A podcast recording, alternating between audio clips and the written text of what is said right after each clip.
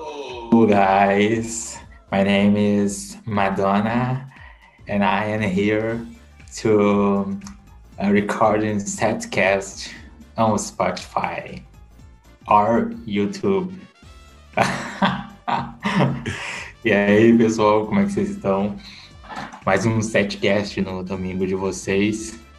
Sou eu. Hoje a gente está gravando no dia 15 do 5, que nós temos planos para o domingo, mas vocês vão estar escutando no momento certo, no dia certo.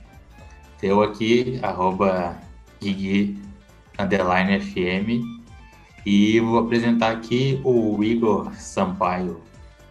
E aí, Igor, como é que tá? Hi, my name is Moto Moto. Ooh, I like the chubby girls. Salve, salve, pessoal. Como é que vocês estão? Tudo certinho? E aí, Gui, como é que tá? Eu tô bem, quer dizer, eu poderia estar melhor se a nossa câmera estivesse ativada para podermos nos comunicar de uma forma melhor, mas é o que temos. Temos Madonna e Motomoto hoje no setcast conosco, o setcast número 14, para alegrar o seu fim de domingo. Não esquece de me seguir lá no Instagram, arroba o Igor Sampaio.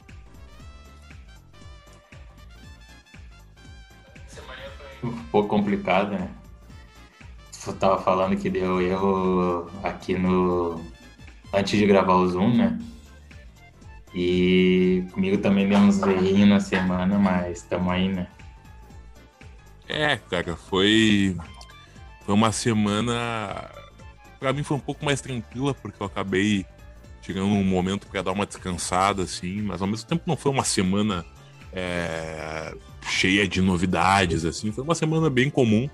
É, e agora, antes de começarmos o processo de gravar o setcast, me acontece isso. É, na hora que eu vou pedir o X da noite, né? Que hoje eu pedi um X para dar aquela dar aquela vibe de sábado à noite. É, o X que eu queria não deu do lugar que eu queria, porque o iFood não aceitou a minha opção de, de, de cartão, deu erro. É, sabe? Então, é, são coisas que ajudam aí, né? Ajudam aí a contribuir no nosso bom, no nosso bom humor. E uma hora vai indo pro saco. Sempre ajuda, né, meu? Sempre ajuda, exatamente. Pelo menos eu pude pegar o mesmo sabor que eu queria, só que em outro lugar. Só que não faz diferença porque tá bom igual, sabe? É... Mas é foda, né, cara? Às vezes o cara se planeja, se planeja, mas acaba não saindo nada do, do jeito que ele esperou. É verdade. E eu deixar uma dica ao pessoal que, que for comprar ou pagar à vista, né? Que sempre procurem ver se tá aparecendo na maquininha o valor que a pessoa tá pedindo. Porque tem gente que bota um valor a mais ou chega numa com uma maquininha que não dá para ver o preço, né? E acaba às vezes enganando um cliente, né? Por golpe. Então, de vez em quando deem uma olhada. Ah, não é, é. sempre, né? Não, e é uma baita dica porque isso aconteceu com o grande Alonsoca, né? Como tu tinha comentado comigo. Uhum. Acontecia com o streamer Alanzoca. Só que sorte que bloquear o cartão dele bloqueou, né? Automaticamente. E o Pelo cara ia cobrar mil e mil quinhentos. Ia tirar do crédito ainda. É grave. Pois é. É bem, é bem complicado, porque nesse caso do Alonsoca parece que o, o valor final da compra não estava nítido na tela da maquininha, e é um requisito mínimo, básico, para você poder comprar qualquer coisa. Você tem que ter acesso ali ao, ao valor, ver se bate ou não. E se tiver um papo meio estranho, assim, de ah, minha maquininha não funcionou, e blá blá desconfie e vá atrás dos seus direitos caso caia em algum golpe. Tem razão, né? E Sim. é uma boa, é uma coisa que eu queria ler, né? É aquele bagulho de direito do consumidor, né? Porque tem muito estabelecimento que a gente chega e a gente tem direito e não sabe, tá ligado? Tipo, a gente tem direito, por exemplo, de entrar dentro de um, de um restaurante e pedir pra ir na parte de trás pra ver como é que tá a comida, sabia? Cara, eu não sabia desse direito, mano. Interessante. pode exigir que visitar a parte de trás e ver como é que estão preparando a comida ou preparando os pratos, que é uma medida de segurança, né? Sim, sim. Ah, bacana. Será que. É... Será que então. É... Um dos preceitos, um dos conceitos, na verdade, do pesadelo na cozinha do Jacan, por mais que seja um reality show, será que um dos objetivos é essa parte do direito do consumidor? Porque vai que, por exemplo, o pesadelo na cozinha acontece sempre em São Paulo. Aí a pessoa vai ter a noção da qualidade do produto que está sendo oferecido naquele lugar. Será que eles não usaram isso como base também? Eu sei que é um reality show que pode ter muita coisa aumentada, né? Mas pagando para pensar faz sentido. É... Eles não chegam a mencionar esse direito do cliente, né? Mas meio que eles deixam isso nítido quando entram no, no restaurante das pessoas, né? Porque, cara, tem muita nojeira se tu for parar pra ver, mano. E muito restaurante que a gente come ainda, né? Sim. É, é apavorante tu pensar. É, normalmente tem muito lugar, né, sem. Não posso mencionar nomes, mas tem lugares que tu olha a estética por fora é perfeita. É, mas a cozinha é deplorável. Né, acontece bastante. Então é, é um direito justo, cara. Exato. Aí teve até um episódio desse pesadelo na cozinha onde a mulher investiu todo o dinheiro na estética, tá ligado? Daí tu vai olhar a parte de trás e tá mais podre. Pois é. É, e é raro, hein? Porque muitos restaurantes do Pesadelo na Cozinha são horríveis, mal organizados. É... Só que não. A decoração não é tudo. Ela é a cereja do bolo, mas lá embaixo tem os ingredientes, que no caso é a cozinha funcionando direito, uma cozinha limpa, com os ingredientes com funcionário usando EPI, usando né, a roupa do chefe. É. enfim, tem que prestar atenção no, a gente que consome. Né? Sim. E para para pensar, Gui, a gente está nesse período aí de pandemia, máscara, é, luva, né, em certas ocasiões. Cara, eu quero, deveria virar direito, lei, o uso das máscaras nas cozinhas, cara. Todo chefe deveria continuar usando máscara. Porque beleza, tem a touquinha pro cabelo para não cair cabelo na comida. Mas depois que a pandemia passar, essa questão sanitária vai se ampliar. Tem gente que vai querer se precaver tanto pela saúde quanto pro nojo mesmo. E a máscara poderia continuar sendo usada como um equipamento fundamental, um objeto fundamental. É isso, é o, é o mínimo, né? Porque, tipo, eles deviam estar tá, tá prestando atenção nessa parte de trás da cozinha, porque coronavírus é transmitido pelo, é pelo suor também. Não sei se estou falando informação errada. Ah, não sei te dizer também. É... Bom, é, não, não, não seguir por essa informação. É apenas um machismo. É, sim. É apenas um machismo, mas eles deviam, acho que vão melhorar essa parte. Deviam melhorar a parte do consumismo, tá ligado? Sim. sim. A Anvisa devia também formar, eles deviam fazer umas campanhas também, né, meu, por conta desse direito do consumidor e o direito civil também, né, que tem a Constituição lá de 88, que fala sim. um monte de coisa. É, não, essa questão do direito do consumidor deveria entrar em cena na parte da publicidade também, porque na publicidade e propaganda a gente tem um, dois conceitos básicos. Na verdade, conceito assim é sobre o, a estética, sobre o estilo e a, a proposta da propaganda. Tem as propagandas apolíneas, que são as propagandas por razão, sabe? Por exemplo, propaganda de banco. É, tu, não, tu não vai ver uma propaganda de banco porque tu acha, ah, legal, eu vou me divertir lá. Não, tu, tu tá vendo porque é um serviço. É o serviço que o banco vai te oferecer. E tem a propaganda dionísica, que é aquela que vai te oferecer prazer. Como, por exemplo, as propagandas antigas da Brahma com o Zeca Pagodinho, tá ligado? Hoje não é quarta-feira, é Zeca-feira. Venha, se, venha saborear essa um malte, babá, babá. Então tem esses conceitos diferentes.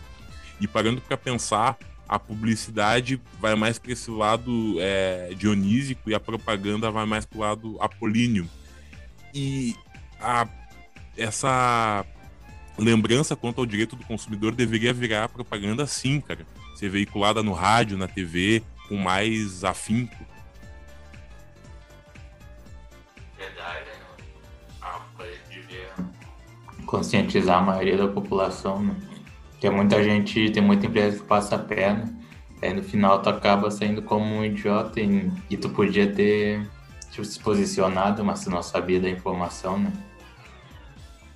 Exatamente. Daí o cara parece um burro. Sim, sim, pela falta, né? É, são instruções básicas que deveriam estar em qualquer lugar que a pessoa visse, né? ainda mais num, num domínio público tão grande assim quanto a TV e o rádio, que já fornece muita coisa importante para todos, né? em propagandas e tal. Mas é como a gente sempre diz aqui, né, Gui? Utilidade pública nunca é demais. Falando de mais uma utilidade pública, eu, tipo, quando eu era. Eu não fui maltratado, tá ligado? Dentro de um estabelecimento, mas quando eu não gostei do serviço, eu agora eu tô começando a botar o meu depoimento naquele site lá, Reclame Aqui. Não sei se tu conhece. Eu conheço, mas nunca usei. Eu boto, é, eu boto a reclamação lá e referente a qual empresa e eles deixam lá anotado, tá ligado? Daí a empresa, eles dão uma nota para a empresa e aí eles, eles podem te ligar, daí o gerente ou o diretor supremo, tá ligado? Ele pode te ligar e perguntar o que aconteceu, né? Daí, se tu não foi tratado bem, eles resolvem meio que isso. Porque às vezes a gente acaba esquecendo do, do que aconteceu, né? Não pode deixar de lado acaba deixando de lado um, um maltrato, né, um descaso num estabelecimento. É, não vai deixar de lado um, algo que a gente não gostou, né? Daí é bom reclamar, mesmo seja nesse site, né? Uhum. Pois é, eu ia, eu ia te perguntar se funciona antes de tu falar, assim, porque eu sempre via, né, uau, reclame aqui. Mas olhando assim, parece que não surte efeito. Acho que é só uma impressão minha por ser na internet. É, funciona. Mas depende da empresa, né? Desculpa. Uhum. Tem algumas empresas que elas não respondem, não respondem as pessoas. As pessoas simplesmente colocam o depoimento delas lá e a empresa não responde, né? Mas elas têm uma nota muito baixa. Porque o pessoal fica com raiva. Mas tem outra, outras que têm especialidade nisso, né? Ela responde como a, a positivo. Eu achei um problema na positivo que eu tava tendo e botei minha reclamação lá, né? E eles resolveram. Eles ligaram certinho. Ah, menos mal, menos mal. É porque, por exemplo, o, o serviço é, de atendimento ao usuário do, de aplicativos aquele feedback do, do, na Play Store, por exemplo, ele não funciona muito bem, porque das vezes que eu reclamei em certos aplicativos não, não deu em nada, tá ligado? A pessoa é um texto pronto já, um copia-cola ou um robô te informando o que, fazer, mas ou era muita burocracia, muita burocracia ou uma dica não muito útil para resolver o problema esse site é um, algo externo à empresa, né? Daí eles podem sujar o nome deles por conta disso, né? Por isso tem que ter uma, uma como é que se diz? Um cargo específico para cuidar dessa, dessa parte lá no site, né? Sim. Pois é, pois é. Bom, mas é isso, né? Procurar o seu direito nunca é demais e é algo básico, é algo que se você tá meio receoso, faça, porque é seu direito. É, né? E, pô, por tudo, por reembolso, por é, imagem, sei lá. É. Sempre re, reivindique seus direitos como consumidor. É... Falando em consumidor, nós temos que fazer aqui o nosso espaço de marketing, o nosso espaço de divulgação, que é o Set Business, lugar onde você pode divulgar sua marca, projeto ou novo negócio. E pelo quarto programa consecutivo, terceiro ou quarto programa consecutivo, nós temos aqui a livraria Guará, que é uma livraria top 100% online, filiada à Amazon, à Hotmart e à Monetize, três grandes plataformas de vendas. Você busca por uma leitura, jogo ou algum curso online para você ou outra pessoa e não sabe o que escolher? Você vai ter o auxílio de um bibliotecário para achar. Exatamente. O bibliotecário é o José. Tem o número dele lá nos canais e no site para você poder acessar. Tem também o e-mail, vou botar aqui na, no rodapé e na descrição do episódio, tanto no YouTube quanto no Spotify. Você vai lá e entra em contato com ele caso não esteja encontrando alguma informação. Por lá você vai encontrar jogos, livros, cursos, de tudo um pouco. Jogos para consoles, jogos para PlayStation 5, jogos de RPG, jogos de tabuleiro, clássicos, é, jogos para você jogar com os amigos no bar quando essa pandemia acabar, é, você também encontra cursos para se especializar na sua área ou simplesmente encontra um livro para poder se entreter, somente pelo deleite da leitura, um clássico da literatura ou algum livro mais novo, assim, um pouco mais recente, um pouco mais contemporâneo. A Livraria Guará é o espaço perfeito e você conta com o auxílio de um bibliotecário, cara, que vai te ajudar caso você não esteja encontrando ou caso você precise de um filtro a mais para poder encontrar uma informação. O José da Bibliotecário vai te ajudar a escolher um livro perfeito, beleza? Então a Livre Agora tá com a gente aqui no Set Business, tá tudo aí na descrição. E é isso aí. Vamos tocar ali ficha aqui no Setcast. Pela é, 14 vez, né, Gui? É o episódio número 14 do Setcast, rapaz. É, 14. Tamo indo, tamo indo. Tamo indo, né? Ai, o tempo tá passando. É, cara. Estamos na, quase na metade do ano, dia 15 do 5. Pois é.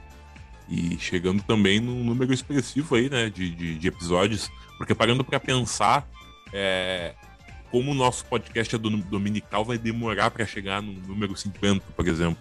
Então talvez o episódio 50 seja só lá no fim do ano, mas a gente tá se encaminhando de uma forma rapidíssima para isso. É verdade. E quando é que a gente começou em. Cara, o primeiro episódio, o episódio piloto foi no dia 19 de fevereiro, se eu não me engano, cara. Foi em meados de fevereiro que nós começamos. Três meses praticamente.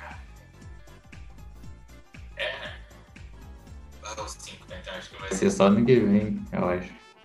Pois é, teria que fazer o cálculo, acho que no fim do ano, talvez. É, vamos ver. É, vamos fazer o Tem cálculo. muita coisa para acontecer. Pois é. Por mais que não, não pareça. vamos para a primeira notícia, então. Claro, vamos para os destaques da semana. Quadro clássico, nosso carro-chefe, onde nós falamos das principais notícias da semana, importantes ou não. Roda a vinheta. Roda a vinheta.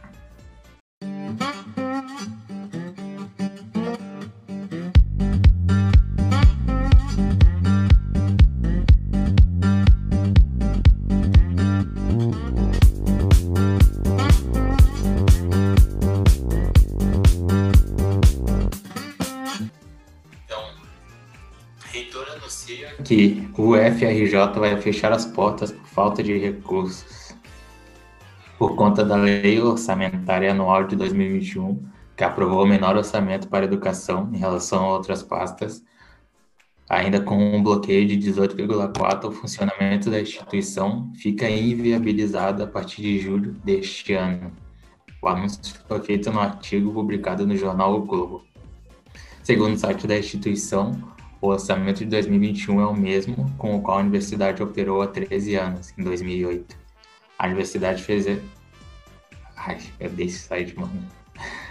A Unidade Federal de Rio de Janeiro fechará suas portas, afirma a reitora Denise.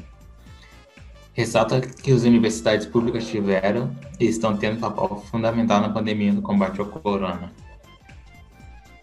E enfim, é isso, uma nova universidade pública fechando, né, mano? federal. É Por complicado. falta cara. de verba ainda por cima, né? Sim. Isso está se repetindo, né? Porque o atual governo ele passa por muitos perrengues. E obviamente todo governo vai passar por problema e os governos têm que resolver os problemas. Mas É dos outros governos ainda também. É, exatamente. Tem- desculpa de, ah, deixou ferrado pra gente. Não, o cara tem que resolver novos problemas. Sim, sim. É, vem de outros, exatamente. Mas o primeiro grande problema do atual governo foi os cortes da educação. Tanto que faz, tanto, faz dois anos, mas aconteceu tanta coisa que a gente esqueceu. Mas aqui eu relembro para você que 2019 foi um ano polêmico nesse meio devido ao corte é, na educação, né, cara? E é muito absurdo porque no ano em que a educação sofreu essa, essa baixa, né, é, esse corte de verba, eu estava numa instituição federal de ensino, né? Eu fui aluno, fui um dos muitos alunos do IFRS, do Instituto Federal do Rio Grande do Sul. É, e é muito estranho, cara, a alegação daquele pessoal é, do Weintraub e tal, e companhia, de afirmar que a universidade só tem vagabundo e maconheiro, cara. É muito estranho isso. E de dizer que as universidades e institutos federais não dão auxílio e não produzem pesquisa, o que é um grande equívoco, porque na minha área mesmo, né, que é a biblioteconomia, grandes projetos são feitos de pesquisa, são publicados, são reconhecidos. Então, como é que a gente não produz pesquisa? Me diz. Me diz como é que vocês vão cortar sendo que o negócio está indo bem. Não é o ideal, mas está indo. Exato. Cara, e teve tanta merda que aconteceu nesse governo que dá pra fazer um listão gigante, né, mano? Mas referente à educação, teve bastante corte de verba, né? Se não me engano, eles tiraram dinheiro por conta do início da pandemia. Eu acho que nem tava na pandemia, na verdade, se eu não me engano. Mas, cara, estão simplesmente cortando a verba, tirando dos livros, né? Teve esse negócio de taxar livro. Teve o negócio lá também de tirar pesquisadores de outros países, né? Do exterior. E, nossa, foi tanta coisa, tipo, para tirar o conhecimento do, do país que a gente tá tendo um país de ignorantes, tá ligado? É verdade. E e o governo, assim como todos os outros, eles vão atrás de interesses, né? E agora nós estamos passando pelo tratolão. Eu não sei se tu ouviu falar do tratolão. O tratolão, falando por cima, talvez, se tiver alguma informação equivocada, é, me perdoe, né? Mas o tratolão se trata de um investimento em maquinário agrícola é, um grande investimento do governo, né, do, do Bolsonaro, pra, pra, para agricultores. É, mais verba para eles, né? mas enfim, estão comparando o tratolão com o mensalão e com o petrolão do tempo do PT. Né? E é a prova de que não tem nova política em nada no governo do Bolsonaro e que ele acaba dando mais insumos e mais verba para os agricultores porque são a base eleitoral dele e ele precisa de voto. Né? É, ele tá se apoiando em quem gosta dele, né, mano? Provavelmente o pessoal ali do, do das vertentes cristãs, eu, eu sei da agricultura também. E porque 2000, ano que vem, mano, não, não sei, o pessoal não tá muito afim, não, mano. Se não votar. Eu sei que muitos não vão votar nele, mas provavelmente vão votar em outro de direita. Ou vai concorrer com o Lula também. Mas enfim, é tanta merda no governo que, cara, eles estão tirando conhecimento, resumindo. Estão tirando educação e país sem educação é, é um país sem IDH, né? e o IDH contribui muito para um o desenvolvimento de um, de um lugar né? e o que, que a gente não está tendo. Sim. É, exatamente. Então é uma grande audácia é, informar, é, passar essa ideia de que a educação pública do Brasil não funciona, não tem pesquisa, cara. Tirar a verba, sendo que a gente tem muito potencial. E os cursos técnicos, eu já dou um auxílio aqui para quem está terminando o ensino médio e está perdido. Passar na federal é massa. Se você não conseguir passar na federal e não tiver recursos de uma bolsa ou pagar uma integral numa faculdade privada, dou a seguinte dica para você. Se inscreva em processos seletivos dos IF da sua região. Procura um curso técnico do seu agrado ou de uma área que você já conhece, tenta passar e são cursos de menor duração, mas que vão te propagar para o mercado de trabalho, sabe? É, é uma certeza de, sei lá, 90%, cara. Eu tirei essa, esse número, essa porcentagem do meu rabo, na verdade, mas é uma, uma tem uma grande probabilidade de você conseguir entrar no mercado de trabalho mais cedo com um curso técnico, né, caso você não passe na, na, na faculdade federal. Então é a dica que eu dou para você. Tem que começar a trabalhar rápido, né, meu? E de, de, é melhor depois de ter uma estabilidade econômica começar a estudar, né? Depois. Ou fazer uma graduação, sei lá. Porque Isso. é difícil, né, meu? Tá difícil o negócio.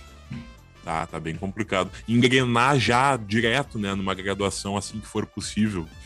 Mas eu falo isso porque tem muita gente que se descabela, né, cara? E com certeza é um processo seletivo complicadíssimo entrar na, na URGS, na UFPEL, na UFRJ, é complicado. Mas o mundo não vai acabar você vai tentar de novo. E tem sempre um plano B. Né? É... Foi o que aconteceu comigo. O, o, IFRS foi meu plano B. E deu certo. É uma, a biblioteconomia é uma área linda, é uma área que eu adorei estudar e que tenho um prazer de, de trabalhar com ela. Né? Então é isso. Tem vários caminhos. Sim, sim. Mas é isso aí, o pau no cu do Paulo Guedes. Sempre é bom, né? De graça. É. Sempre é bom. Ele falando que. Ai, o que, que eu fiz aqui? Tá, voltando. Não, ele, ele falando que teve um cara que zerou zerou a prova e entrou pelo FIES pelos programas do, go... do governo, tu viu? Sendo que o estudante nem tirou zero. É, não, não soube disso que ele pegaram uma conversa dele, foi naquele momento que ele tava, tava conversando com os caras lá na Câmara. E daí pegaram ele falando que tinha visto uma história do vizinho dele que passou no FIES, só que tirou zero em tudo. Ou tirou zero na redação, se eu não me engano. Uhum. E sendo que o Guri nem, nem, nem tirou isso, tirou uma nota. Tirou uma nota baixa, mano. Mas foi maior que zero, né? Sim. Simplesmente acusou o cara por nada. Ah, é brabo, cara. Eu quero, até vou, quero assistir é, ou ouvir ao podcast que o Primo Rico fez com o Paulo Guedes, porque diz o Primo, o Primo Rico, né, que ele foi um pouco mais humano nesse podcast. Eu quero ouvir para saber um pouco mais do Paulo Guedes, mas para mim ele é um cara bem controverso, cara é, pelas declarações que ele dá. Então é, é foda.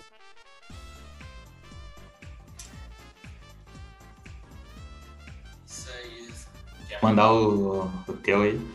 Claro, claro. Na verdade, eu queria fazer um comentário. Tu viu, cara, o Flow podcast com o Monark e com a Gabriela Prioli? Gabriela Prioli? É. Hum. Viu a polêmica que deu?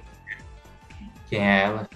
Cara, a Gabriela Prioli, ela é advogada, se não me engano, e entrou pro time da CNN. Ela é, tá fazendo parte do grande debate? Teve aquela mudança toda do Caio Coppola e tal. É... E ela é youtuber também, ela fala sobre política. E a Gabriela Prioli foi no Flow com o marido, inclusive o marido dele é DJ, amigo da, da Anitta e tal.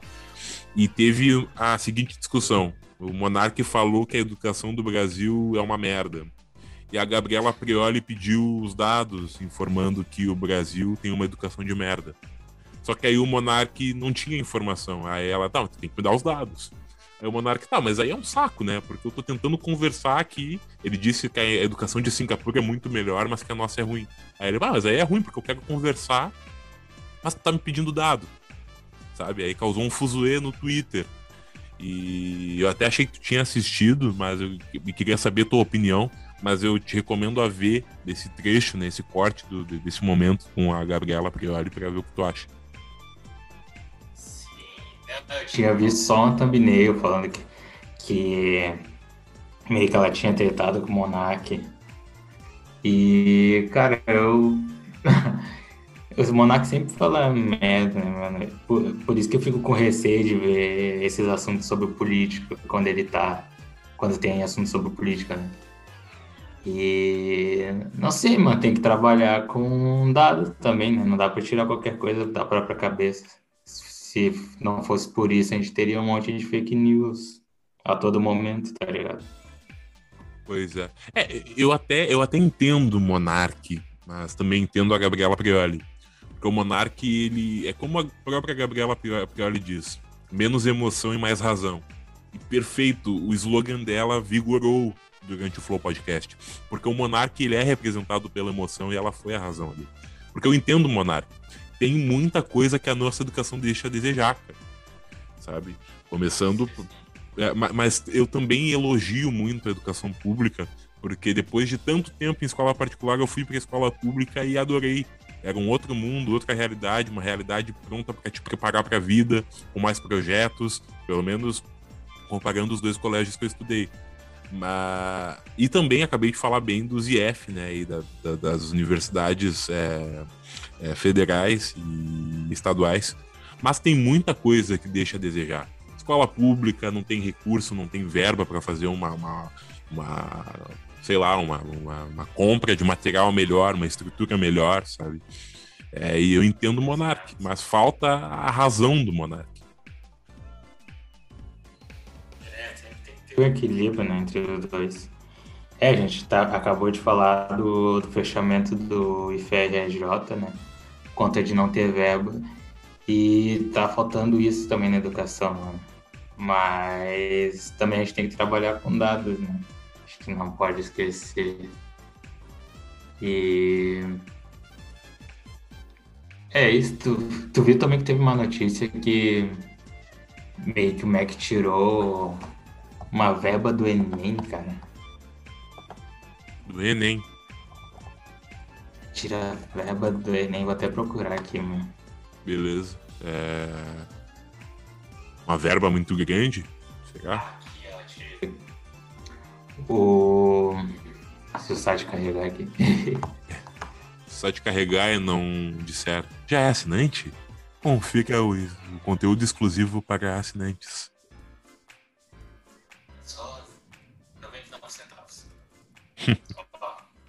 MEC admite não ter dinheiro para pagar Enem 2021 e bolsas de 92 mil pesquisadores.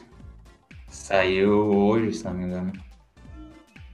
É, aqui estava falando que o Ministério admitiu em documento ao ministro da Economia, né, óbvio, Paulo Guedes, que a verba destinada ao exame ao Enem de 2021 é insuficiente para aplicar a prova a todos os participantes.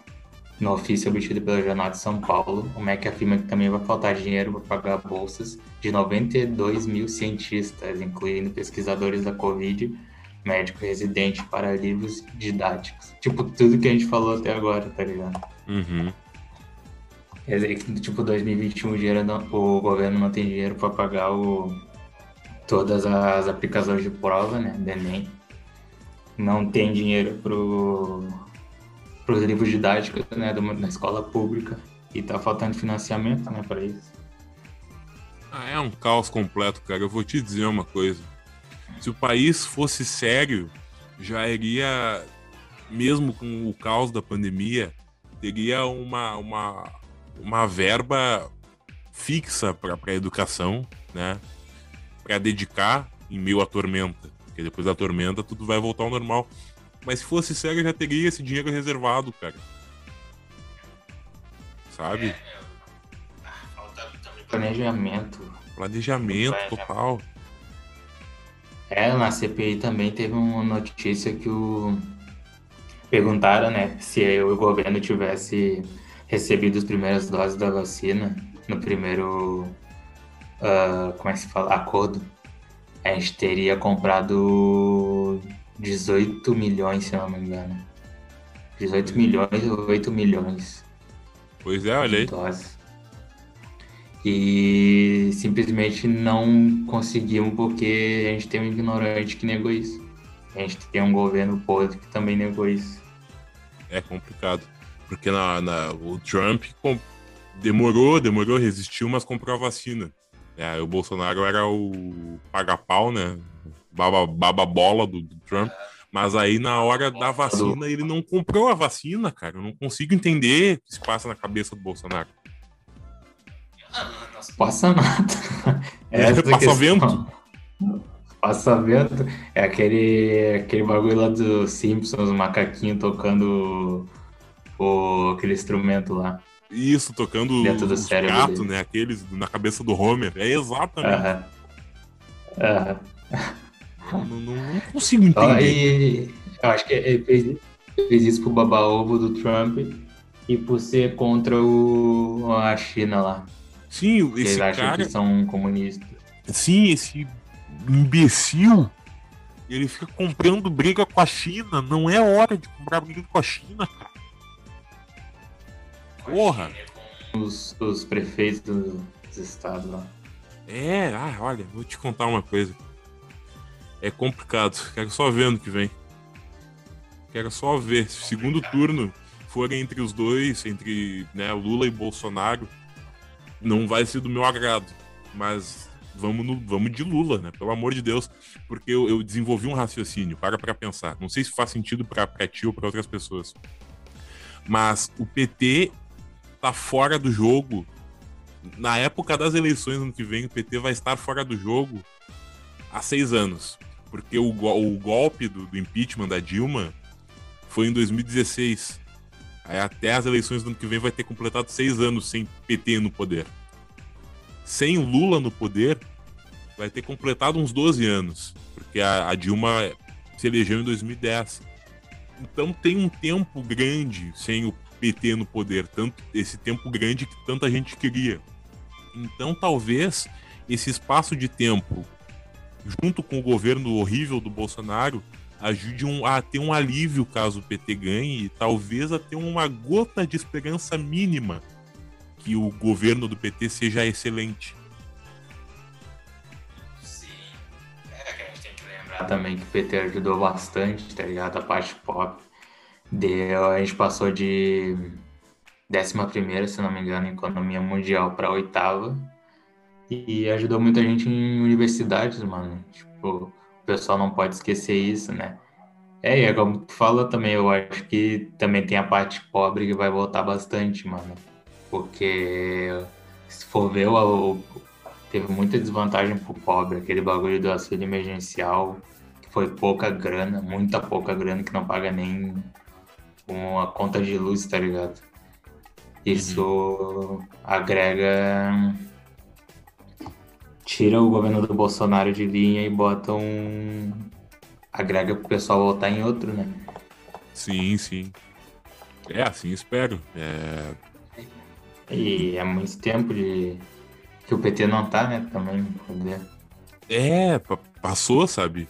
Juntando com o governo do Bolsonaro e com o governo breve do Temer ali já faz um bom tempo que o PT não tá.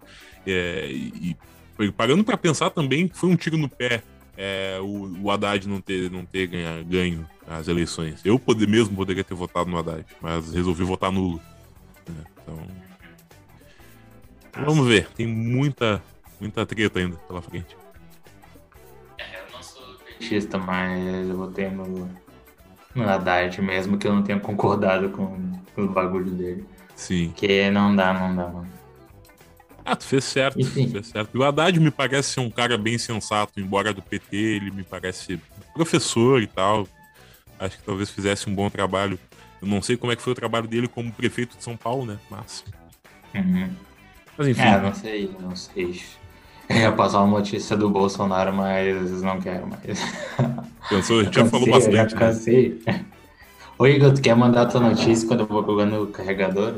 Beleza, cara. Vamos falar do, do nosso adulto Ney. Não é mais o menino Ney, é o adulto Ney.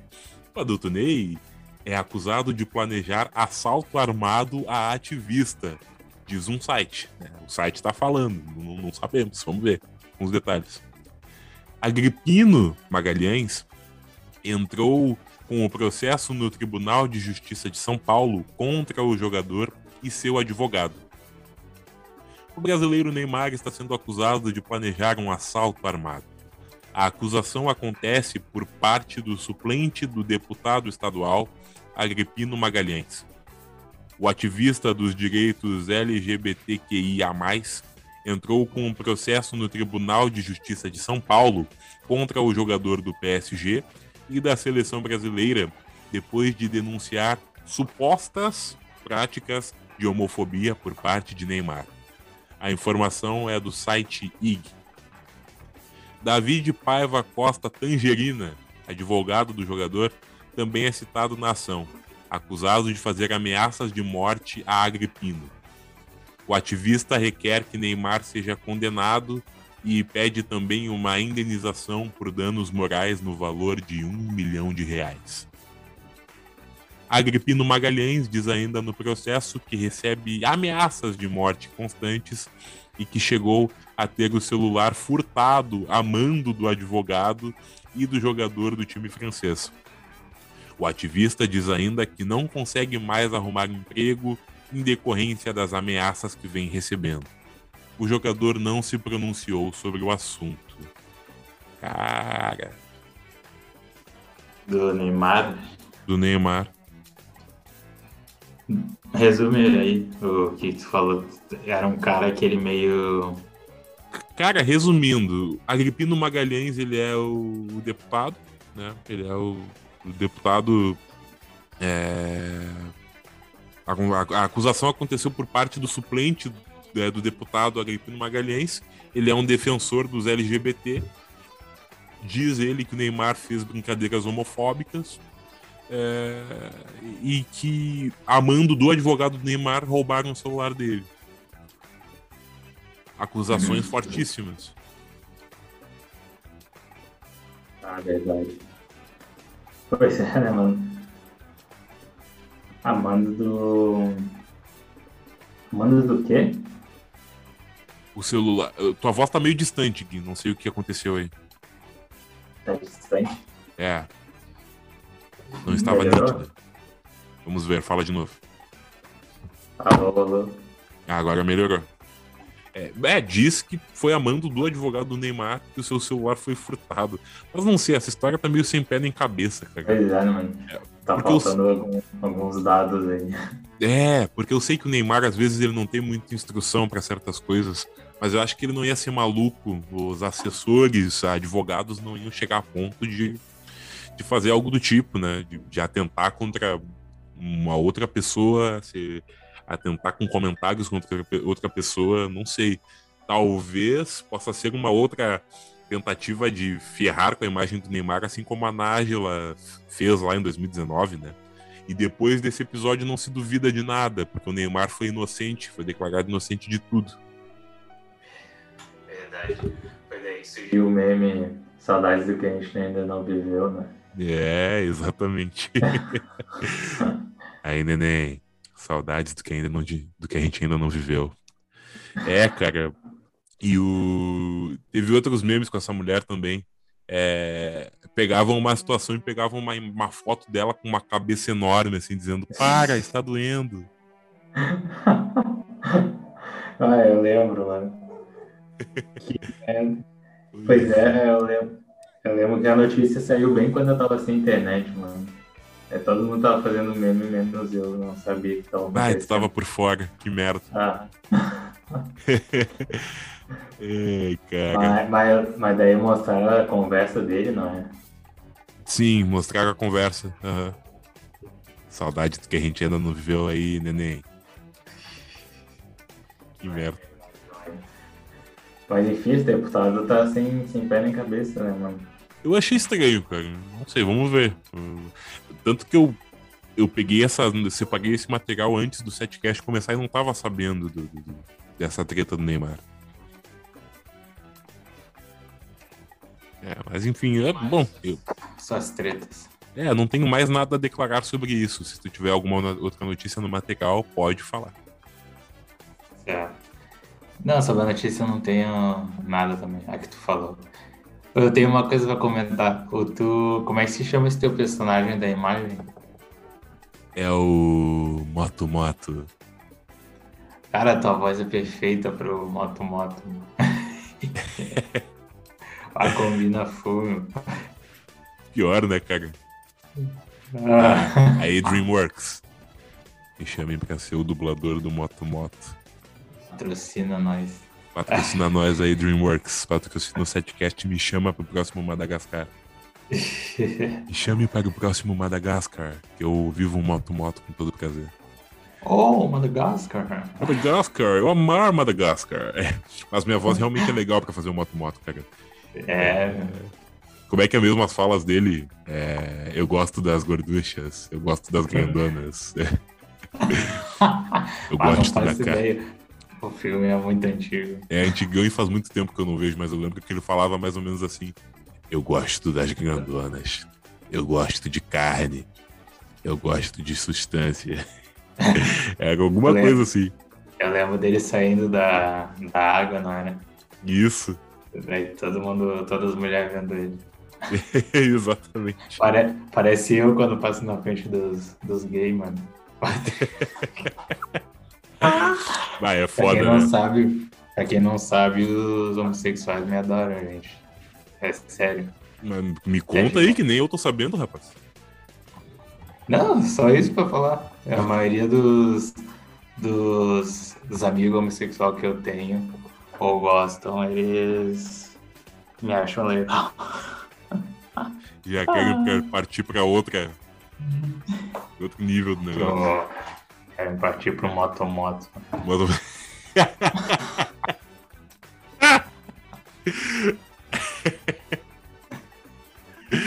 ah, muito bom, muito bom. Vai, vou mandar uma aqui então. Nego de detona Juliette. Ah, entre aspas, né? Chata, enche o saco, só fala dela. Nego de, ex-participante do BBB, não teve papas na língua hoje para falar de Juliette, campeã da edição. Entre aspas aqui. Tem uma galera me ofendendo porque ontem eu respondi porque eu não seguia a Juliette nas redes sociais. Eu disse que eu não sou obrigado a seguir ela. Ela também não me segue, eu não, se, eu não tinha contato com ela dentro da casa, então não vejo sentido, explicou o humorista em vídeo publicado nas redes sociais. Uh... Aqui, apesar da avaliação negativa da personalidade de Juliette, o ex-brother garante que não tem raiva da colega. Entre aspas, não quer dizer que eu tenha raiva dela, ódio ou qualquer sentimento negativo. Muito pelo contrário, eu nem penso nela. Mas as pessoas vêm me cobrar para seguir a pessoa? O que, que é isso? É a mesma coisa quando me perguntam de qualquer outro, do Lucas, por exemplo. A galera pergunta igual. A gente se falou, tá tudo certo. Mas ele pergunta o que eu acho, eu vou falar e falo para ele, inclusive, eu sou isso aí.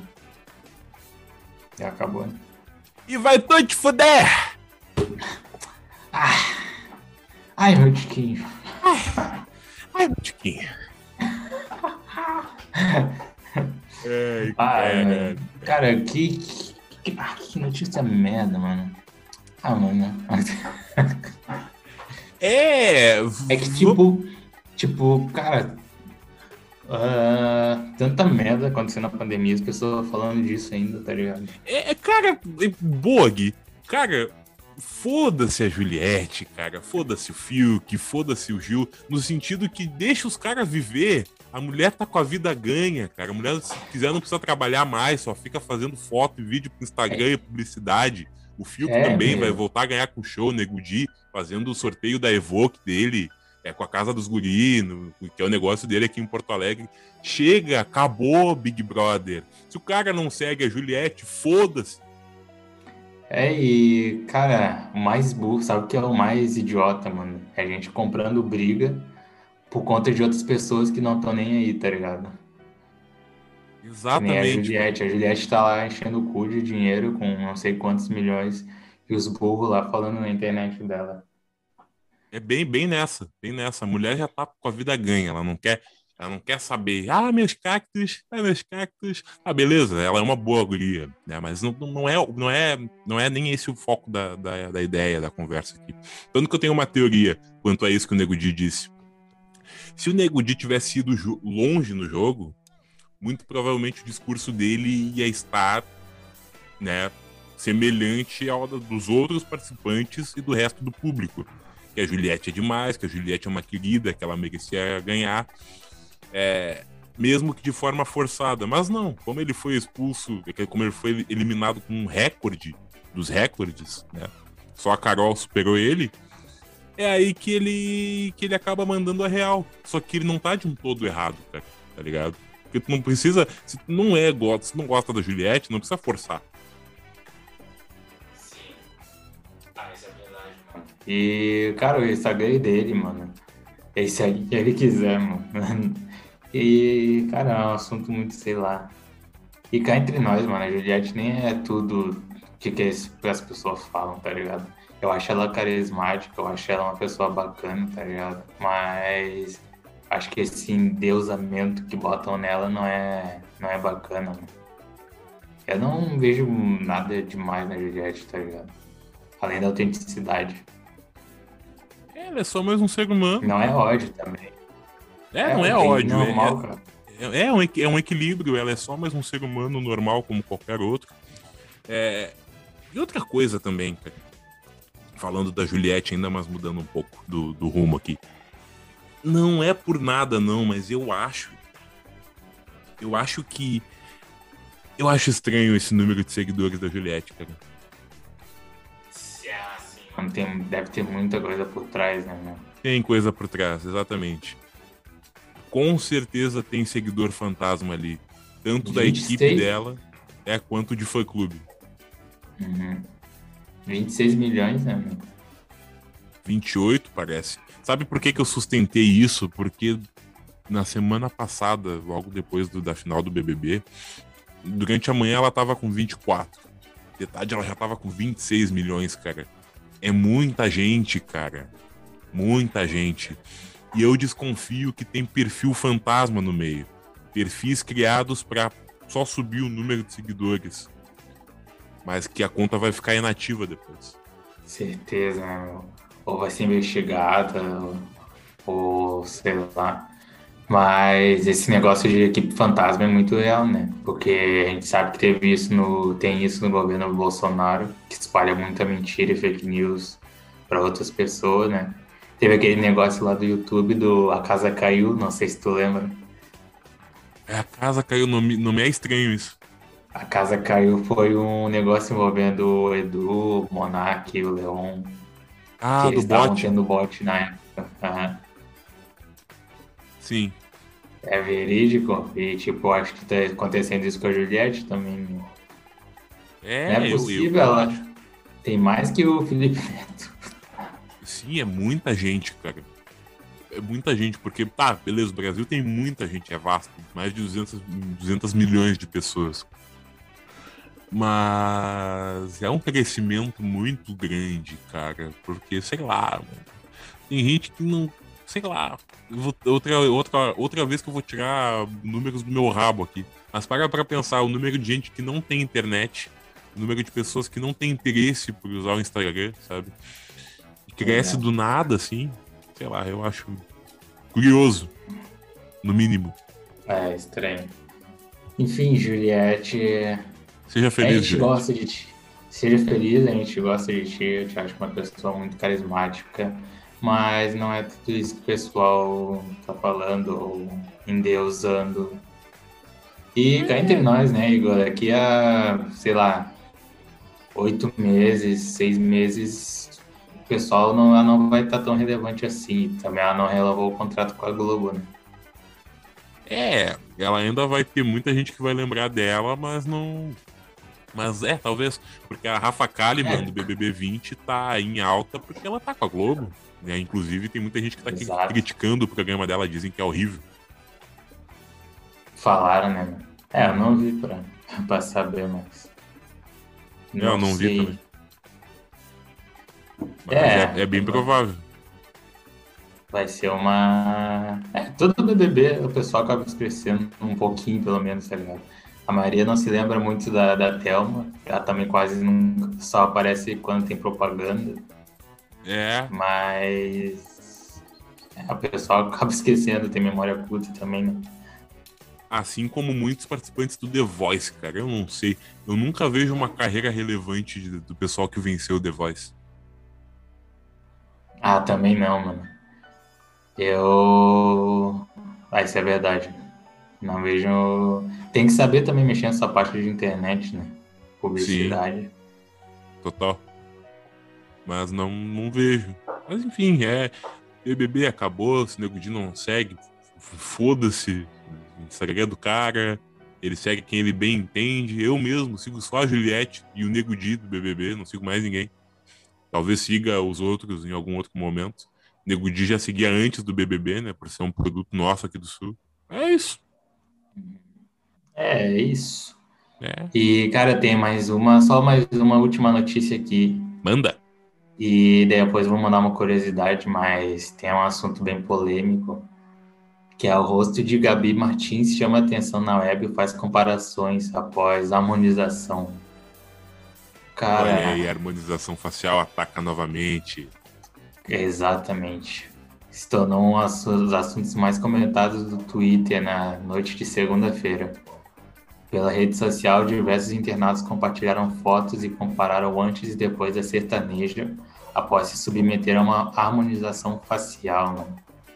Não sei se tu conhece a, a Gabi Martins. Cara, eu tava abrindo o Google agora para saber quem é. Cara, vê. Ela fez uma harmonização facial que. Ah, mano, não faz sentido, tá ligado? É, só tu vendo pra ter, ter a tua opinião aí. Eu vou abrir aqui. É, gente, eu vou falando aqui o que, que ela disse, né? Ah, o uh, que, que falaram aqui? Entre aspas. Gente, a demonização facial precisa acabar urgente. Olha a Gabi Martins, pelo amor de Deus, criticou uma pessoa. Ela está aparecendo quando você pega uma chapinha de cabelo e esquenta a cara da Barbie, detonou a outra o auge da decadência e da desconfiguração facial. Eu processava o médico. Disparou mais uma. Era uma das gatas do BBB. Necessitava zero fazer isso, reclamou mais um internato. É, meu. Eu tô olhando aqui, não, não lembrava dela. Falou cantora, né? Sertaneja. É, mas era, sertaneja. Do, mas ela era Gabi do BBB antes. Isso. Conseguiu ver? consegui ver e realmente, cara, o problema, o problema é dela se ela fez a harmonização facial, mas tá cagado, velho. A guria era bonita antes. Pra mim era totalmente desnecessário, mano. Sim, eu não, eu não, eu não. Alguém me explica a harmonização facial que eu não que eu tô boiando, sabe? É, harmonização facial. Ah, tem muita coisa por trás também, né, meu? Tem aquele efeito lá do Instagram que tem muita gente que acha que as fotos dela não estão saindo perfeitas e querem mudar a aparência. Ah, pelo e, amor de Deus. E a câmera acaba mostrando uma coisa falsa, né? Também. É comprovado cientificamente que a, câmera ela muda o formato do teu rosto, muda um monte de coisa dentro da tua própria cara, tá ligado? Comparado à vida real. É o é. ego, né, meu? Eu... Tipo, é o ego é o ego, as pessoas são bonitas. Essa Gabi Martins era bonita, naturalmente. É. Talvez, talvez até tivesse algum outro processo estético antes, ou lente e tal, mas já era legal assim. Mas a harmonização facial é, é, deveria se tornar um crime na Constituição, cara. Porque todo mundo fica parecendo que nem o Eduardo Costa, e acabam parecendo um bonecão de cera. O Ken humano. O Ken humano, exato é muito desnecessário. Muito desnecessário. Todo mundo fica parecendo o Lula Molusco, o Hanson, aquele. Hanson War. depois, de, depois de tomar um cair no chão, né? É. Sabe? Então, cara, eu, eu acho engraçado também que o The Weeknd fez uma máscara, não foi no rosto dele, mas ele fez uma máscara no formato da harmonização facial no Uhum. clipe da música Save Your Tears. E o pessoal Foi. achava que ele realmente tinha feito a harmonização facial. Pior, né, mano? Não, tá louco. é, não, capaz que o cara fazer E... isso. Mas quem faz eu acho muito. É, mano, é, é, é desnecessário. A pessoa tá no direito, óbvio, né? A grana é dela. Mas pra mim demonstra muita insegurança com a própria aparência, tá ligado? A não aceitação própria. E, mano, é o ego. Ela era muito bonita antes. E agora tá um dragão do Shrek. Ah, exagero. Exagero, mas. Não tá tão feio assim, né? Mas tomara que não fique que nem uma Gretchen da vida. Porque tem a tendência, né, a desregular mais quando fica mais velho. Ah, vai, vai acontecer sim. Procedimento estético é em extrema necessidade. Essa mulher não precisava fazer. Não. É, e pessoas bonitas, se vocês estão descontentes, é só se arrumar melhor, porque você já é bonito. Não precisa fazer nada. Assim para as pessoas também que são mais desprovidas de beleza. Às vezes a roupa e o charme do cara acaba transformando a pessoa. É, pra, pra quem É o jeito. é- É o jeito, não é. é o parece. jeito. É, exatamente. É Ah. que nem eu aqui, a Madonna. Like a virgin.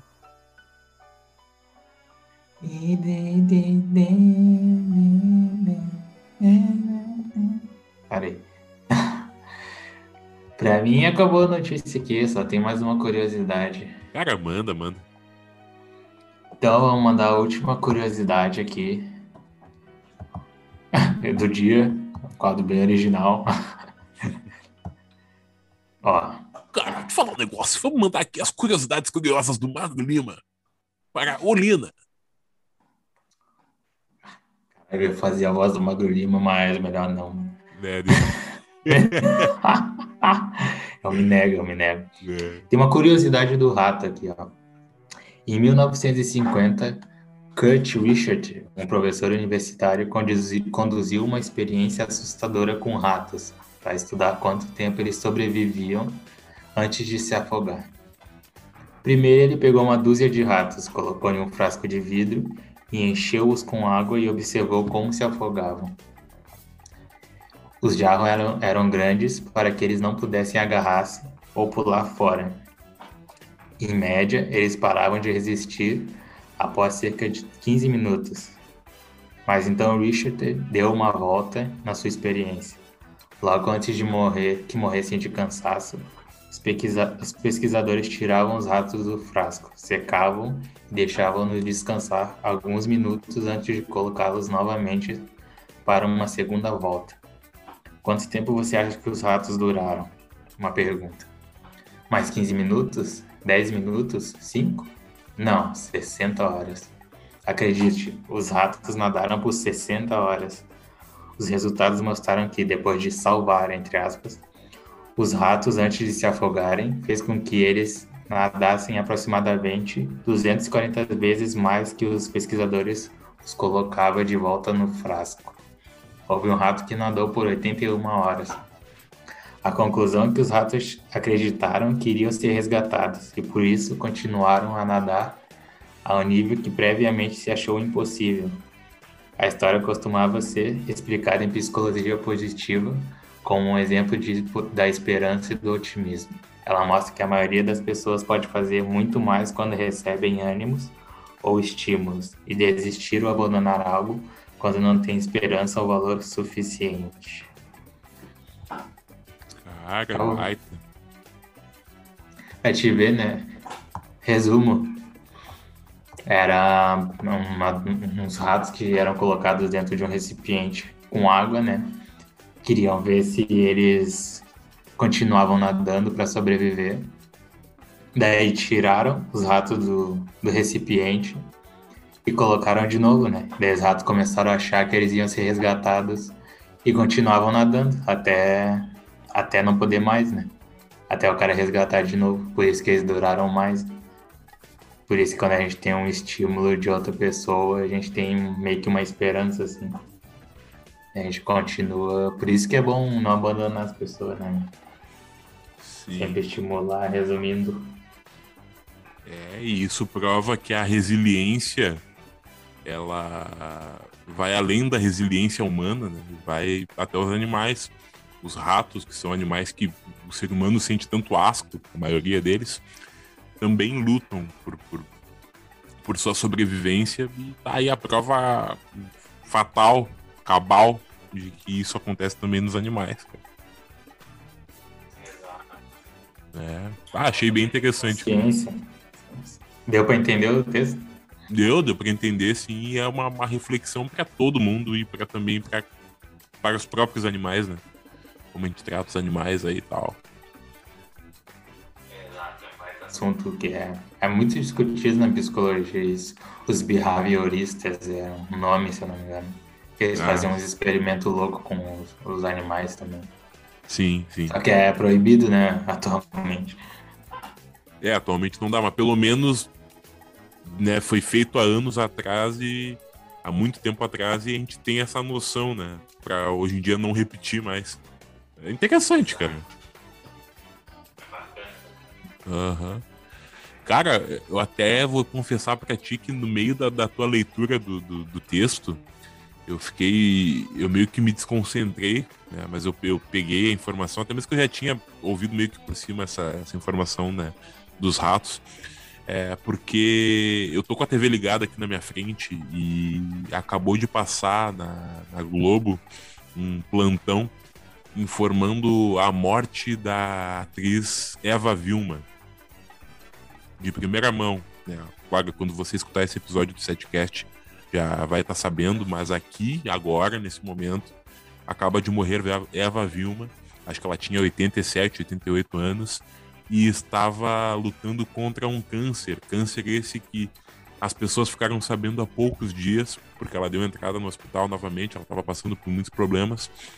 E Eva Vilma, uma atriz tão consagrada, tão é, clássica da dramaturgia brasileira, nos deixa aos 87, 88 anos, mais uma vítima dessa doença maldita. Covid? Não, foi câncer, eu acho. Foi câncer? Ah, sim, é. sim. Não chegou a ser Covid. É. Triste, né, mano? Ela, eu vi umas imagens dela aqui. Eu, ela fazia algumas novelas da Globo, né? Sim, sim, ela fez. Inclusive, uma das novelas que ela fez, que passou há pouco na televisão, foi Fina Estampa. Que ela fazia o. Eu não acho essa novela uma merda. Mas ela fazia o papel de uma velhinha lá, charlatona, eu acho. Ela vivia aprontando com a, com a personagem da Cristiane Torlone.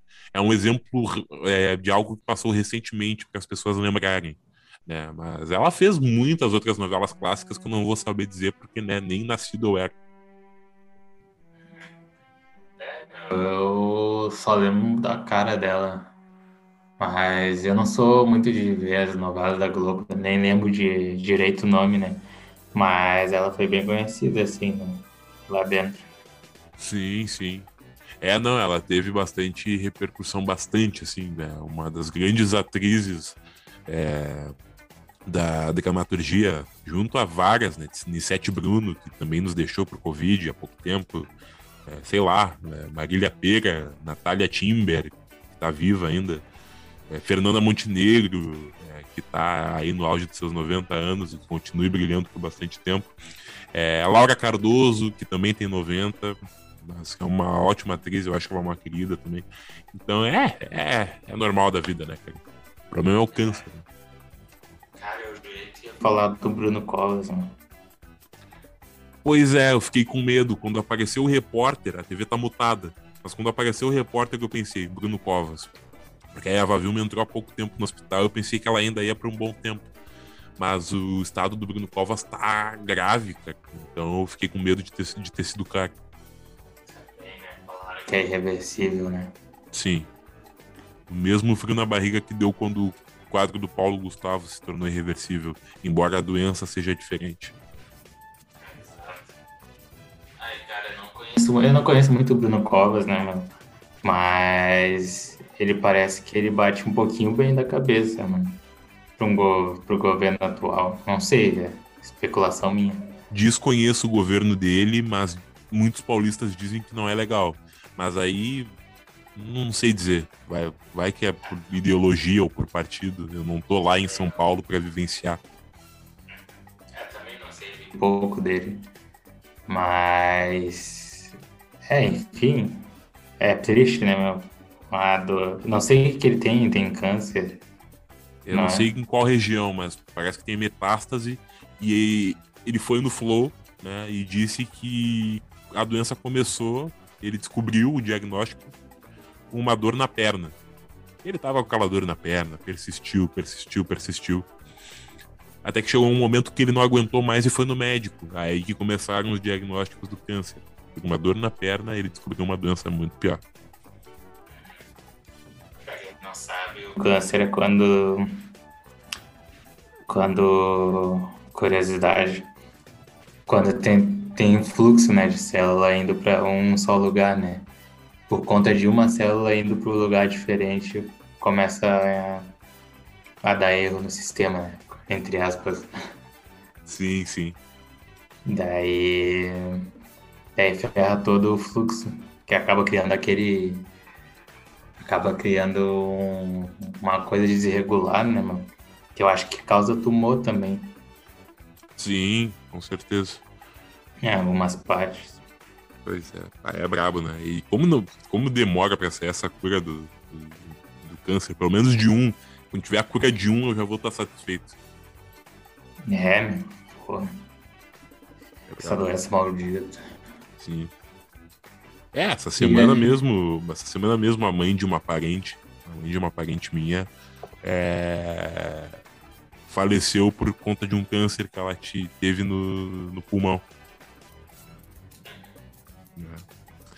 Mas enfim, né, cara, deu uma pesada no clima. Meus sentimentos à família de Eva Vilma, foi uma grande atriz, grande atriz mesmo. É, e força para a família de Bruno Covas. Quadro é irreversível, infelizmente, mas que ele tenha mínimo de, de, de, pingo, né, que seja de vida, assim, para poder pelo menos se despedir. Pois é. É a vida se provando ser o que ela é. E é isso aí. É isso aí. Vamos para dicas pop. Vamos para as nossas dicas pop deste setcast número 14. É... Posso começar, Gui? Ou tu já tem alguma recomendação? Ah, pode começar. Beleza. Hoje eu vou recomendar um livro. Hoje vamos partir para a área da literatura. Eu recomendo um livro, um dos que eu mais gosto da, da, da, literatura brasileira, um livro policial, que junto à Cidade de Deus, eu acho que é um dos top assim que, que existe, que é O Invasor. O Invasor é, se trata do seguinte: tem um, um grupo de amigos que estudava engenharia e eles formaram uma empresa. É, só que aí um deles quer matar o, um dos colegas, que é o, o principal acionista, o principal CEO da, dessa empresa, e quer matar ele. É o Alaor. E o Ivan, que é o outro amigo, ele acaba indo junto no, na, no mesmo embalo. Aí eles contratam um assassino de aluguel chamado Anísio para poder dar cabo desse amigo que é o é o Steven. Né?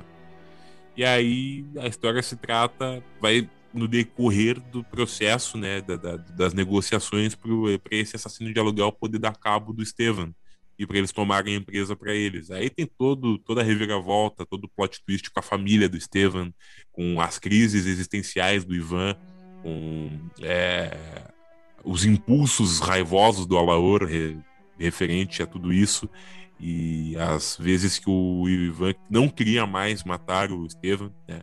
E também a promessa feita ao, ao Anísio, que é o assassino de aluguel. Então é uma trama bem interessante mesmo, é envolvente, foi um dos livros que eu mais gostei de ler. O Invasor é uma joia, é, é uma obra-prima né, do, da literatura brasileira policial. É isso. Uhum. E literatura brasileira é massa também. Eu não sou muito de ler esse tipo de romance com história, mas tem uns que são muito legais. Sim, sim. É, essa que é uma que eu... comenta bastante. É, essa é uma que eu te recomendo, cara. Inclusive, o nome do autor é Marçal Aquino. Eu esqueci de comentar aqui. Marçal Aquino. É... Recomendo para audiência e para você também. Boa. Cara, eu. No setcast passado, ou retrasado, eu comentei sobre o. O Falcão e o Soldado Invernal. Passado. E. É, o passado. E. Cara Eu tava parando pra ver, não é tão bom assim.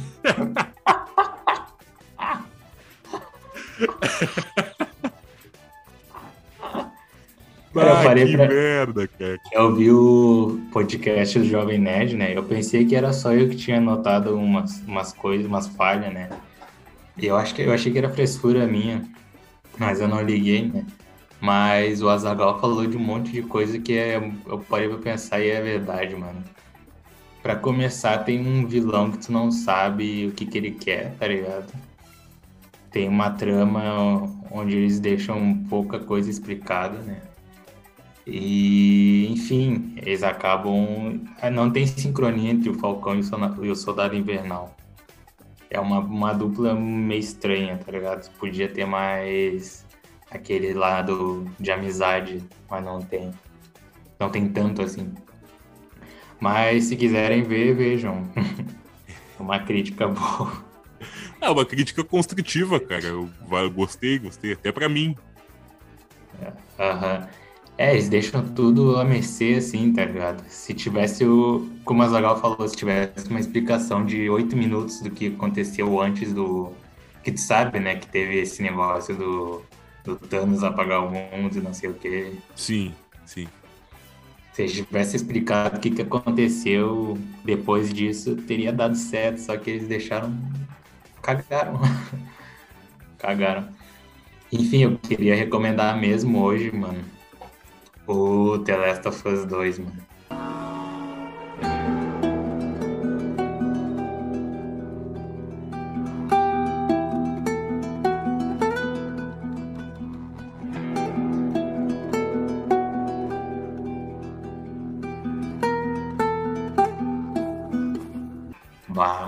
eu terminei de ver no canal do Frank, né? E, cara, muito bacana, de verdade, mano. Muito bom. Cara. Quase chorei. The Last of Us é um jogo que emociona mesmo. É uma baita dica. Eu não finalizei The Last of Us 2. É... O 1 é uma joia é, perfeita da, da, da, indústria dos videogames, mas o 2 aparenta ser tão perfeito quanto tinha críticas, teve muitos problemas antes do, do lançamento, né? Como o vazamento do, do, do, do roteiro do jogo, da, da história, e muitos spoilers. Mas acabou dando certo depois, né? E é, também pretendo finalizar com o Funk, que é o meu youtuber favorito de jogos. Sim, é bom porque quem não sabe, né? O mundo foi invadido, o contexto se dá quando o mundo foi infectado por um fungo não é mais zumbi, agora é fungo. E é a, continua a jornada da Ellie, né? Só que agora é diferente porque tu joga com a Ellie e com a Abby, que é um pouco mais parruda assim, né? E é muito massa porque, tipo, a gente acha que a Ellie é uma heroína ou coisa do tipo. Mas, cara, tu acaba criando um ranço pela Ellie. Que é umas coisas desnecessárias que ela faz, tá ligado? Enquanto a vilã, que deveria ser vilã, ela tá tentando ajudar os outros. É uma outra perspectiva, né? Porque a gente sempre, nos jogos, a gente sempre acaba matando o vilão. Mas eles nos colocam do lado do vilão. Isso que é massa.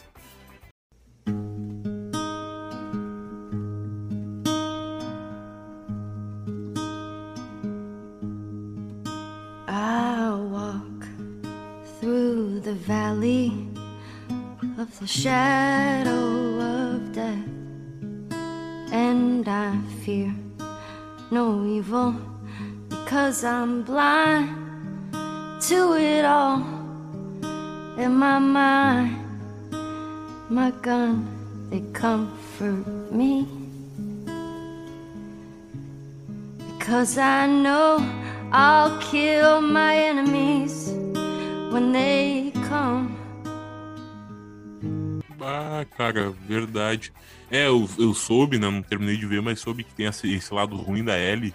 E tu me deu uma ideia de a gente fazer um, um especial imaginando a visão do vilão, tanto em jogos quanto nos filmes, cara. Tentar recriar um filme, óbvio que não tenha já, que já não tenha, é, já não tenham feito, mas do ponto de vista do vilão, né?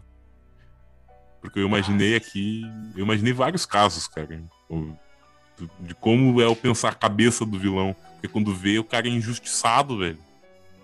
Sim, é criar uma outra perspectiva do personagem. Tipo, a gente achar um vilão muito bom no cu, assim, e ver é. sentido no que ele faz.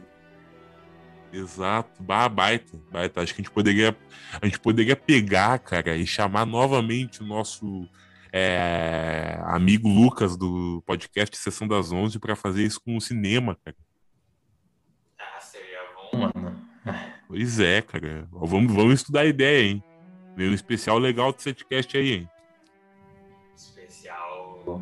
Tem qual é o nome do quadro? Tem quadro? Vilão. Não, vamos criar um nome pro quadro ainda, né? Vamos criar, vamos criar. Visões do vilão. Visões. Viram... Lá eu imaginei um vilão muito louco na pedra, tá ligado? As visões do vilão. Villain, Villain Visions. Visions. Ah. é, bah, boa, vamos pensar num nome e acho que vai ser um especial bacana de se fazer. Passar um tempinho aí, mais de uma hora, só viajando em como poderia ser o ponto de vista do, do vilão. É. Ah, mas baita, cara. The Last of Us 2 é um baita jogo. Se você não pode jogar, assista, porque vale a pena. É um jogo muito cinematográfico. E assista no canal do Funk Black Cat, que é simplesmente o melhor comentário de jogos do YouTube. É, e tenho dito, eu não. Eu tenho muita gente boa, mas o funk, para mim, ele é exemplar. O comentário do funk é refinado, é inteligente, as sacadas dele são inteligentes, então eu pago um pau mesmo pro Guilherme, pro Guilherme Hoffman, o cara é foda. É. E... e é isso, né, cara? E é isso. Acabando mais um setcast. Exatamente. É... Mais um setcast finalizado. Não se esqueça de que estamos no YouTube, no YouTube também com o nosso canal de cortes. Se você não quiser olhar inteiro, não tem problema. Você pode se inscrever lá no canal de cortes e assistir alguns momentos. Os cortes vão vir com mais frequência em algum momento do mês. Também nós temos o nosso Instagram, nos siga lá, setcast7. Por lá também temos os melhores momentos do Setcast em formato de drops. É, cortes, só que menor ainda, né? uma versão mais reduzida do, do conteúdo que temos aqui. Nos siga no Instagram, nos siga no Twitter no Facebook. E também nos acompanhe nas plataformas de streaming, Spotify, Deezer. Não estamos na Deezer ainda, mas nos acompanhe no Spotify, Google Podcasts, Apple Podcasts, Breaker, Radio Public. É... E é isso, cara. É... Também, se você quiser entrar em contato conosco, envie um e-mail em setcast.7@gmail.com, tanto para o Set Business quanto para alguma outra coisa. Se você quiser mandar um material para a gente, a gente vai aceitar e ler aqui sem problema nenhum. Exato. E, e é isso aí. Amanhã o Fetter volta. Cara, te falar um negócio que eu tô voltando aqui pra apresentação do Pretinho Básico. Eu tava com muita saudade de vocês. Eu amo vocês. Ai, ai. É o Pretinho. É o Pretinho Básico. Baita programa. Sintoniza lá na Atlântida das 13 às 18. Vocês vão gostar. Mais uma dica pop. Mais um. É. Então tá, é isso aí. É isso aí, Gui. Valeu, valeu. Valeu por mais um. Foi um baita programa. Programa e até mais. E até mais. Agora eu vou debulhar o meu X e vou assistir a Gil do Vigor e Fiuk no Altas Vagas. é isso aí. Setcast, o podcast do Domingão.